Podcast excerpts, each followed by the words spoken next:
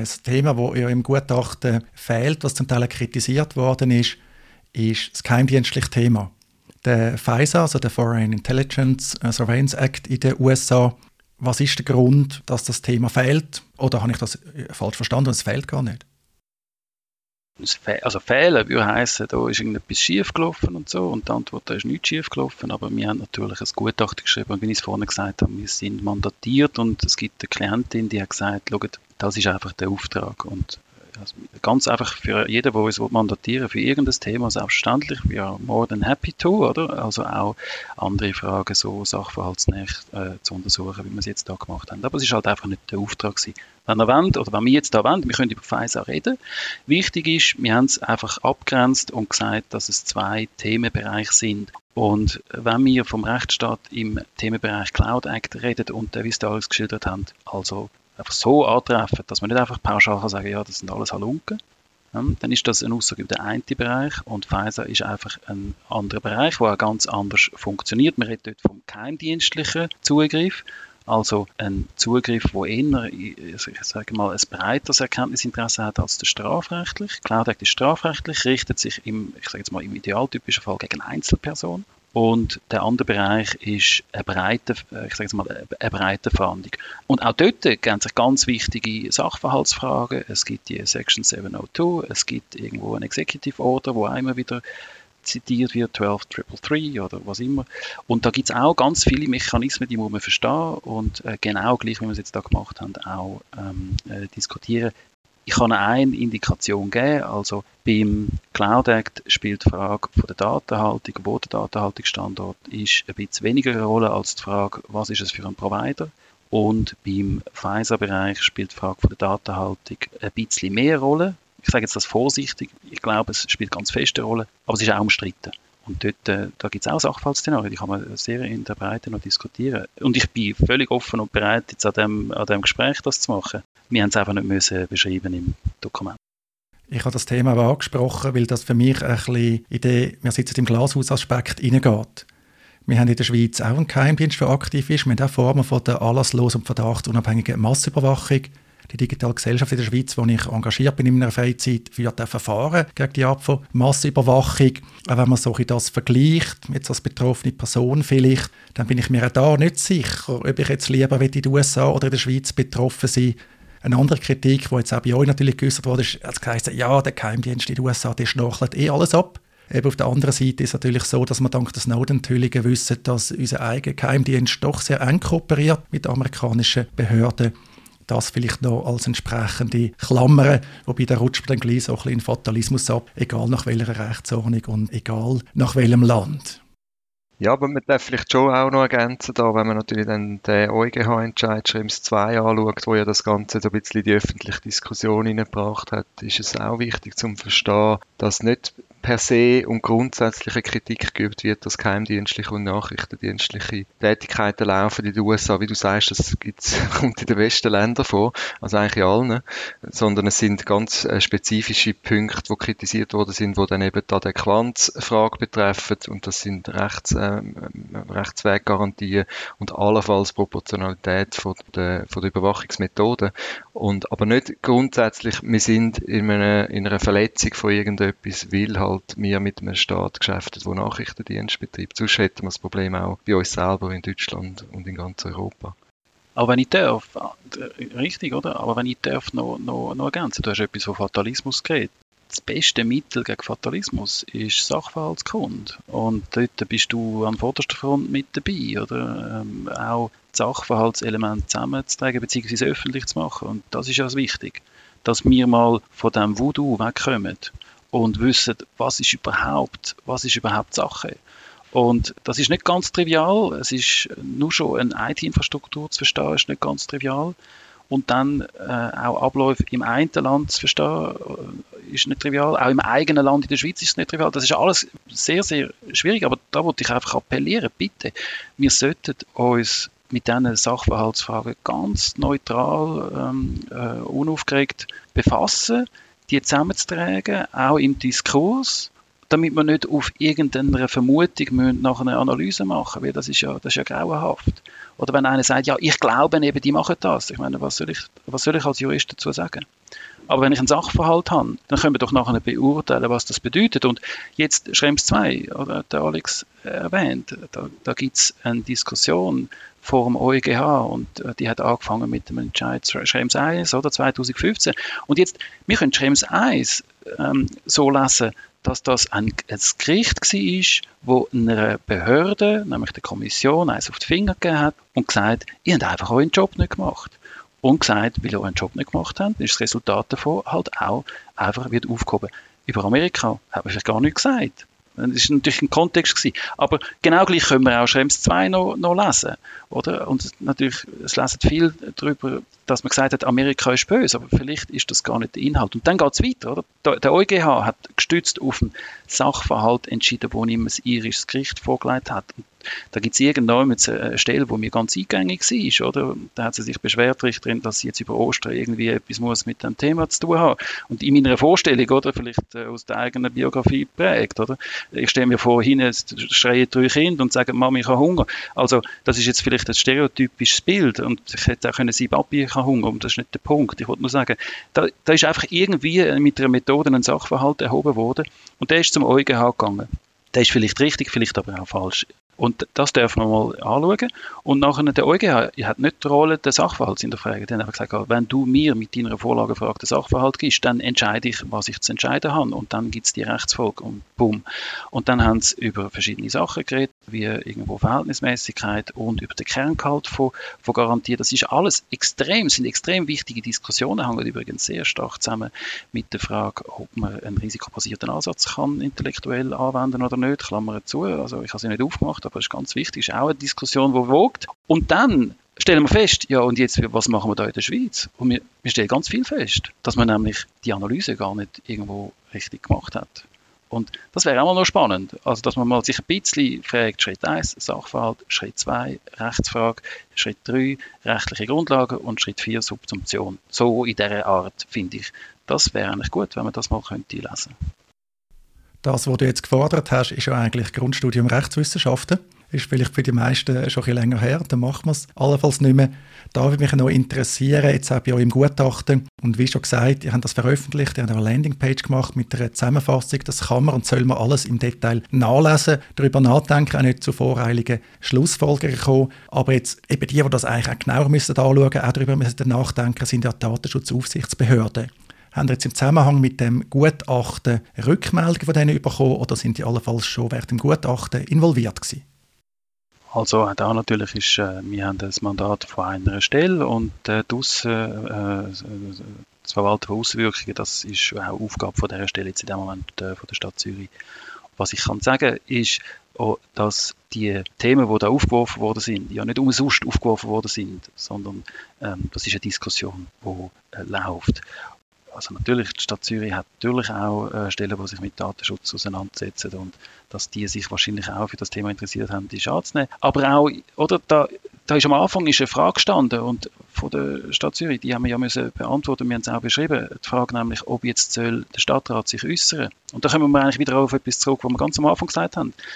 Das ist die Frage, muss, eine politische Instanz eine Willensbildung äußern? Oder, und das ist ja jetzt dann damit passiert. Und wir haben einfach, und das ist vielleicht noch interessant jetzt fürs Gutachten, und zum Teil ist das auch verstanden worden oder aufgegriffen worden, äh, Stellungnahme, was bedeutet denn jetzt das? Und im Gutachten haben wir das ja beschrieben. Der Ablauf, wie von Datenschutzbehörden gefordert, eine politische Instanz äußert sich zu dem Thema. Was bedeutet das? Und es bedeutet eben doch genug viel, dass man es kann machen. Und die Stadt Zürich hat den Weg gewählt. Sie hat den Weg gewählt, weil im Kreis der Datenschutzbehörden der Weg auch gefordert worden ist. Die politische Instanz soll sich äußern.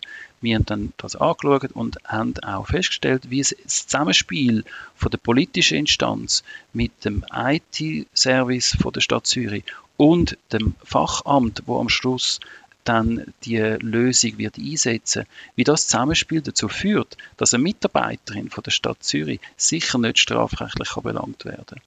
Und das ist nicht bis jetzt diskutiert worden, auch nicht bei der Datenschutzbehörde, aber es ist die Folge davon, wenn man es richtig organisiert. Und das ist sehr wichtig, weil dann wird nämlich die Frage auch irgendwie am richtigen Ort diskutiert. Wir sagen nicht, es braucht eine Genehmigung. Eine Rechtslage ist eine Rechtslage, die existiert, ohne dass irgendjemand etwas sagt oder will.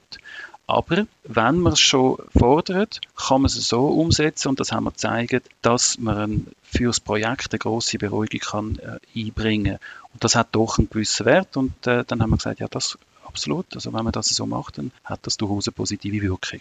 Aber es ist nicht matchentscheidend im Sinn von, so schwer rechtswidrig, es ist einfach sozusagen eine Vereinfachung für das Projekt. Das ist ganz einfach. Also ein Stadtrat ist natürlich ein Leuchtturm und wenn er sagt, ich will, dann hat das eine Bedeutung.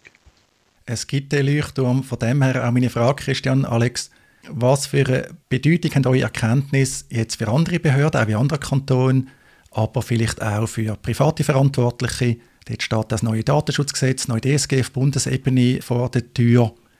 Wie weit sehen ihr, kann man das adaptieren? Am Schluss sind die Wurzeln vom Datenschutzrecht sowohl privat als auch öffentlich-rechtlich in der Schweiz sehr ähnlich. Ja, wie kann man das adaptieren? Also die Erkenntnisse, die wir im Rechtsgutachten geschrieben haben, die sind natürlich, eben, jeder kann lesen. Und für eine Risikoanalyse sind die Erkenntnisse auf jeden Fall relevant. Und ich habe das vorhin gesagt, oder? Ich habe auf eine Diskussion angespielt, die auch im Gang ist. Und man macht ein Umsetzungsprojekt und dort stellt man sich die Frage, die man zu stellen hat. Und dort hat Risiko natürlich eine ganz große Bedeutung, weil du hast den privaten Bereich angesprochen.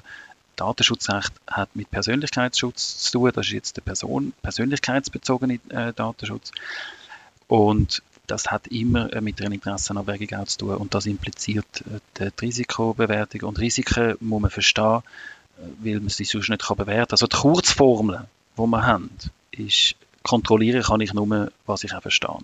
Also das bringt einige Fäden zusammen. Du hast gesagt, man muss verstehen und der Alex hat im Zusammenhang mit dem Perimeterschutz auch den Kontrollbegriff verwendet. Und dort durch ist natürlich das Gutachten, glaube ich, schon wichtig, weil es eben halt auch verschiedene Ressourcen bereithält, die einem die Risikobeurteilung dann ermöglichen. Aber natürlich am Schluss nochmal, oder? Das haben wir am Anfang klargestellt. Wir machen eine rechtliche Prüfung im Abstrakten und am Schluss in dem Umsetzungsprojekt, dort muss man dann mit diesen Elementen umgehen.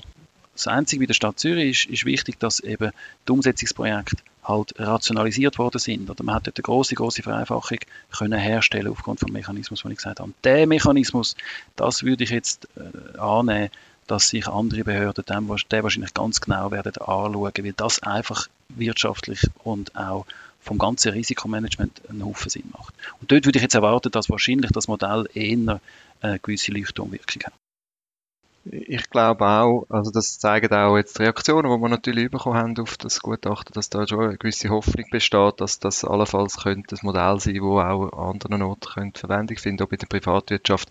Auch dort ist letztlich eine Frage, wo man wie wir es am Anfang schon gesagt haben, muss auseinanderhalten. Das eine ist darf ich und das andere ist will ich. Und das Gutachten in der Rechtsfrage sagt eigentlich, du darfst sterben. Also, und das andere ist, ich will auch wählen. Das ist dann die Frage, wie komme ich zu einem Willensentscheid in meiner Organisation? Und auch dort geben wir jetzt, dort halt speziell jetzt für, für das Verwaltungsumfeld, äh, geben wir gewisse Antworten, die könnten helfen, da und dort einen Prozess zu der Willensbildung vielleicht auch beeinflussen oder, oder, oder vorzeigen, wie man es könnte, könnte gehen. Also das ist vielleicht eher für die Verwaltung. Für die Privatwirtschaft äh, gibt es sicher auch Verwendungszwecke, wenn es ums Dürfen geht. Ich werde langsam auf die Zielgerade einbügen und da noch ein Thema aufnehmen, und zwar das Thema der Alternativen. Häufig wird da gesagt, wieso macht man das, wieso betreibt man den Aufwand, wieso müssen da die Anwältinnen und Anwälte auch viel Grips drin stecken, das prüfen, Behörden, man nimmt das ja ernst, wieso nutzt man nicht eine Alternative? Und da gibt es wie zwei Aspekte. Das eine ist immer, man sagt, ja, in der Schweiz haben wir vielleicht nichts, aber es gibt europäische Alternativen. Das ist aber vielleicht aus einer Behördensicht gar nicht der entscheidende Unterschied. Also europäisches Ausland ist auch Ausland, zum Beispiel bei Geheimhaltungspflichten.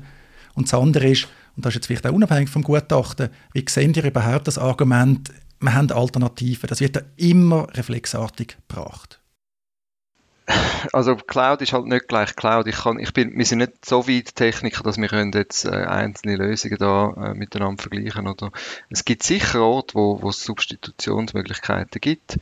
Äh, es gibt aber andere Orte, wo ich glaube, wenn es um wirklich hochskalierende Services geht, ist es wahrscheinlich noch schwierig, die zu substituieren mit, mit lokalen Nischenanbietern. Ich glaube, es gibt für beides einen Markt und da ist auch wichtig, dass es den gibt. Aber einfach alles alternativ äh, verfügbar glaube ich jetzt nicht. Zumindest das ist das, was ich aus den technischen Diskussionen mitbekomme und, und äh, auch abgesehen davon, viele Nischenanbieter laufen dann letztlich auf der Infrastruktur und der Plattformbasis sowieso dann auch wieder auf diesen grossen Hyperscale äh, Cloud-Provider-Lösungen.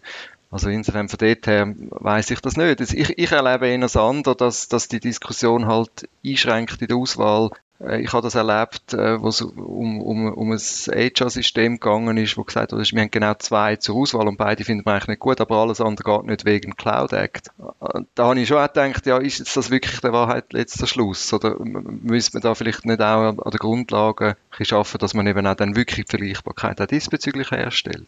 Im Idealfall, und das haben wir jetzt mit dem, mit dem Ja, man darf, äh, mit dieser Beantwortung, zumindest aus unserer Sicht, ja eigentlich gemacht, ist, sollte man eigentlich die Rechtsfragen können, wenn man es richtig implementiert und richtig äh, technische und organisatorische und vertragliche Maßnahmen umsetzt, sollte man eigentlich diese Frage aus der Gleichung heraus dividieren können. Und man sollte sich tatsächlich darauf können verlassen, dass man die für den Anwendungszweck beste technische Lösung oder vielleicht die attraktivste von einem wirtschaftlichen Standpunkt her, dass man sich für diese Lösung kann entscheiden kann. Das wäre eigentlich das Ziel von der Übung letztlich. Oder? Und ich bin nicht sicher, ob all das Ziel teilen. Das kann sein ich glaube, dass das würde eigentlich auch für uns Juristen letztlich äh, ein guter Weg sein, dass es nicht an rechtlichen Hürden scheitert, wo, wo vielleicht sogar noch umstritten sind, ob sie überhaupt bestehen oder nicht, sondern dass sich Benutzer eigentlich können um freien Markt bedienen. Das ist ja auch das Ziel von einer WTO letztlich.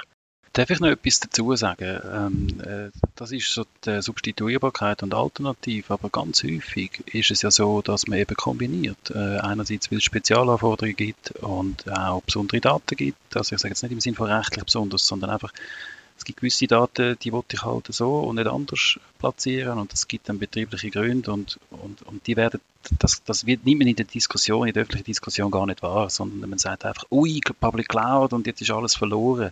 Und die Welt ist überhaupt nicht so. Also, also wir haben gesagt, man darf, das ist wie wenn ich irgendwie meinem, meinem, Kind sage, du darfst, schau, da hast du 10 Franken und du, oder ich, ich sage, aus irgendeinem Grund, ich gebe ihm 50 Noten mit, schau, du darfst Brot kaufen. Wenn er jetzt für 50 Franken Brot kauft, dann ist es erstens zu viel und irgendwann wird es faul und ist alles nicht gut. Also, und vielleicht idealerweise ist es Eisbrot und dann gibt es noch ein paar Rüebli dazu und, und egal was. Also ich habe einfach den, den, den Früchtemix oder den, der, der, Korb, der Mix im Korb ist halt wichtig und zwar so, wie er für, die, für den Haushalt dann eben stimmt. Oder? Also nur weil man darf, muss man dem nicht alles auf eine, auf eine Karte setzen. Und das ist im privaten Leben selbstverständlich, das ist im Unternehmensleben selbstverständlich, das ist für alle selbstverständlich. Nur in dieser öffentlichen Diskussion wird das so ausblendet und dadurch wird es ziemlich schwierig zu führen. Und das haben wir auch geschrieben, die Diskussion muss man frame, also muss man einfach richtig auffangen und das ist gar nicht so einfach. Sehr gut, vielen Dank Alexander Christian für all die Ausführungen. Ist natürlich nur ein Einblick in euer grosses Wissen, in eure grosse Erfahrung. Für mich aber sehr spannend gewesen und ich hoffe auch für unser Publikum wird das hörenswert sein. Von dem, wenn ich schon das Publikum anspreche, Gibt es etwas, wo man dem jetzt noch müsste mitgeben müsste? Weil, sind wir ehrlich, die meisten werden jetzt nicht gerade sich auch ins Gutachten stürzen und die Dutzende von Seiten durchlesen und dann äh, unendlich vielen Fußnoten und Quellen folgen. Also gibt es noch etwas, wo vielleicht noch gut zu wissen wäre, jetzt zum Schluss? Also wir, wir stellen uns die Diskussion. Ich glaube, das ist das Wichtigste. Also wir freuen uns auf die öffentliche Diskussion. Ich glaube, ein Ziel von der Veröffentlichung ist ja gewesen, oder vielleicht auch äh, da ein bisschen proaktiver vorzugehen, als man das sonst auch macht, ist, um die Diskussion anzustoßen. Und wir werden auch jeden Tag noch, noch schlauer und wir, wir stellen uns Argumente vor, wo gewisse Sachen vielleicht die Leute das anders sehen. Und wir freuen uns auf das. Also sehr. Und ich wollte es vielleicht ein bisschen äh, operativer jetzt sagen, am Schluss muss man etwas machen, was einem sinnvoll scheint und das muss man recht machen. Und das ist gar nicht so neu. Ich glaube, das ist das, was man sagt. Vielen Dank, dass ihr euch so ausführlich Zeit genommen habt. Wie schon gesagt, wir haben Show Notes, wir euer Gutachten, auch eure Seite über das Gutachten verlinken, auch noch weitere hilfreiche Weblinks. Vielen Dank, Christian. Vielen Dank, Alexander. Ich glaube, wir haben hier ein gutes Podcastgespräch können führen. Macht's gut und auf ein anderes Mal. Ja, danke vielmals und ähm, auf Wiederhören und ähm, danke für die Zeit.